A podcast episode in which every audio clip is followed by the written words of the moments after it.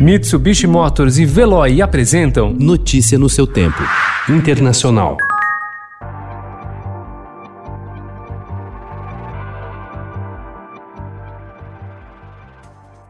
Pressionado pelo mau desempenho nas pesquisas eleitorais e com resultados econômicos ruins por causa da pandemia, o presidente Donald Trump defendeu ontem, pela primeira vez, o adiamento da eleição americana agendada para 3 de novembro. Ele criticou a ampliação do voto por correio na disputa deste ano e deu sinais de que não aceitaria uma eventual derrota. I don't want to delay.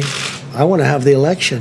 But I also don't want to have to wait for three months and then find out that the ballots are all missing and the election doesn't mean anything.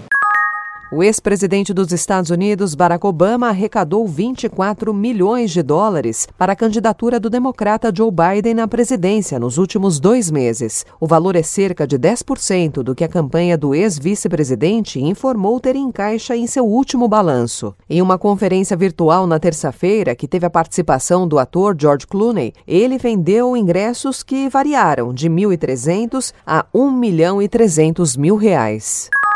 Quase um mês após o governo chinês impor uma nova lei de segurança nacional a Hong Kong, as autoridades da cidade tomaram medidas agressivas contra a oposição pró-democracia.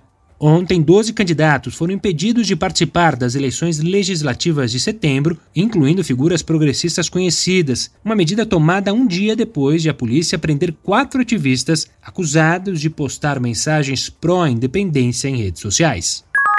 O governo do Paraguai recuou e autorizou ontem a volta parcial da atividade comercial em Ciudad Leste, na tríplice fronteira com o Brasil e a Argentina, após uma noite de distúrbios em razão do anúncio do retorno à fase mais restritiva do confinamento por causa da pandemia do coronavírus. As lojas poderão funcionar das 5 da manhã às 5 horas da tarde. Manifestações motivadas pelo anúncio das autoridades de saúde de voltar à fase inicial da quarentena em Ciudad Leste deixaram na quarta-feira, cerca de 20 feridos, entre eles cinco militares que monitoravam a Ponte da Amizade, que liga o Paraguai ao Brasil sobre o Rio Paraná. Notícia no seu tempo. Oferecimento Mitsubishi Motors. Apoio Veloy. Fique em casa. Passe sem filas com o Veloy depois.